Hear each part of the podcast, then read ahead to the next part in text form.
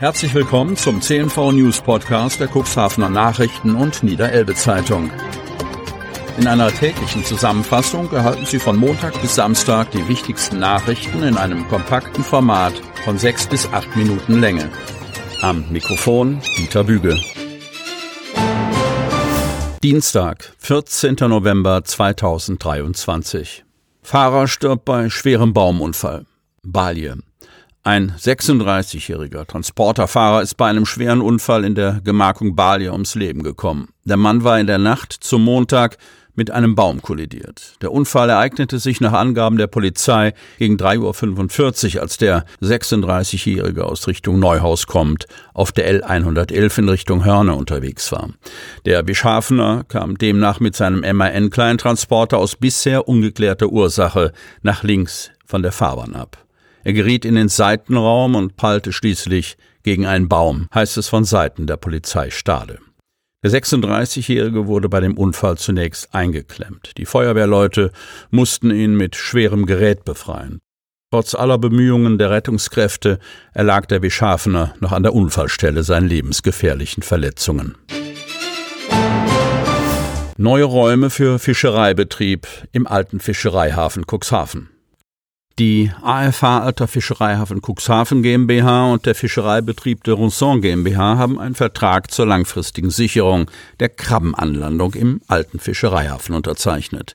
Mit dieser Vereinbarung soll die lokale Fischereiindustrie gestärkt und gleichzeitig die weitere Entwicklung des alten Fischereihafens gefördert werden. Der alte Fischereihafen ist seit langem ein zentraler Anlaufpunkt für die Krabbenfischerei in Cuxhaven. Neben deutschen Kuttern entladen auch viele niederländische Schiffe in Cuxhaven. De Roussin ist bereits seit 1988 als Fischereibetrieb in Cuxhaven aktiv. Frische Krabben werden das ganze Jahr über im AFH angelandet, wo de Roussin die ersten Verarbeitungsschritte für seine Kunden vornimmt, bevor sie auf den Markt kommen. Riek-Jan van der Ploog, Geschäftsführer der de Rousson GmbH, erklärt, Cuxhaven ist ein wichtiger Anlandehafen für die Krabbenfischerei in Deutschland. Neben den Kuttern, die direkt in Cuxhaven entladen, verfügen wir über Transportmittel, mit denen wir Krabben in verschiedenen kleineren Häfen anlanden. Diese werden dann in der Siebhalle in Cuxhaven für ihre weitere Reise vorbereitet. Der neue Vertrag zwischen AFH und de Rousson sieht vor, dass die Betriebsstätte innerhalb des Hafengeländes verlegt wird. Das ermöglicht mehr Flexibilität bei der Organisation der Arbeitsabläufe und der Zwischenlagerung der frisch gefangenen Krabben, erklärt Norbert Plambeck.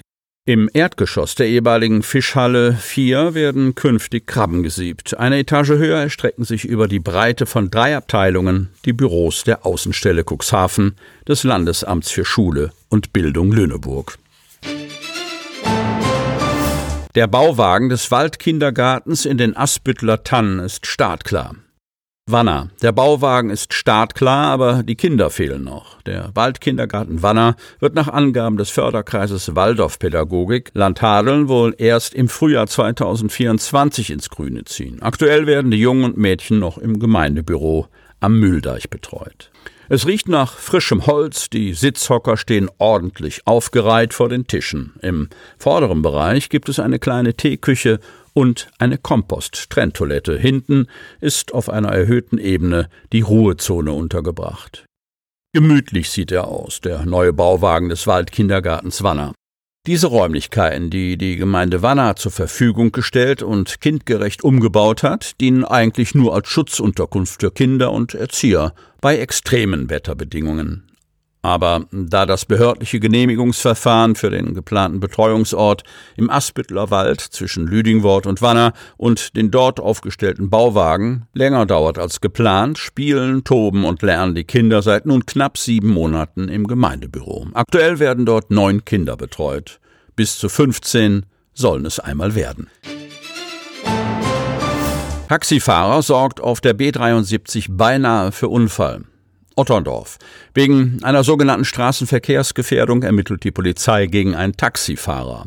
Zu der gefährlichen Situation kam es nach Angaben eines Polizeisprechers am Freitag auf der B73 zwischen Altenbruch und Otterndorf. Der 65-jährige Taxifahrer soll eine 55-jährige Autofahrerin überholt haben. Gleichzeitig sei ihm jedoch ein LKW entgegengekommen sein. Die Frau und auch der LKW-Fahrer hätten in den Seitenraum ausweichen müssen, um einen Unfall zu verhindern, heißt es. Der Eröffnungstermin für den Hamburger Leuchtturm steht. Cuxhaven. In den historischen Hamburger Leuchtturm an der Alten Liebe kehrt Leben ein. Der offizielle Öffnungstermin für Cuxhavens ungewöhnlichste Ferienwohnung steht. An ausgewählten Terminen laden die neuen Besitzer die Öffentlichkeit ein. Katrin Moormann und ihr Mann Wilhelm aus Hannover und Ostwestfalen sind der Strahlkraft erlegen, seitdem sie 2001 in den Niederlanden eine Nacht in einem Leuchtturm verbracht hatten. Als sie mitbekamen, dass das Wahrzeichen Hamburger Leuchtturm bei der Alten Liebe in Cuxhaven zum Verkauf stand, gab es kein langes Überlegen.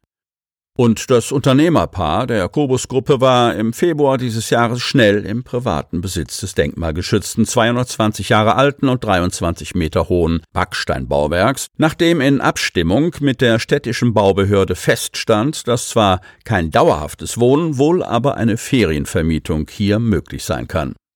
Bevor sie diese einzigartige Location als ungewöhnliches Apartment für zwei Personen vermieten, waren in den zurückliegenden Monaten im Turm noch etliche handwerkliche Arbeiten vonnöten. Terminiert ist nun die offizielle Öffnungsfeier mit geladenen Gästen am 24. November. Mit dabei sein wird auch ein Vertreter der niedersächsischen Denkmalpflege, der die historische Bedeutung des Gebäudes herausstellen wird aber auch die Öffentlichkeit erhält Gelegenheit, sich ein eigenes Bild von dem hergerichteten Wahrzeichen zu machen.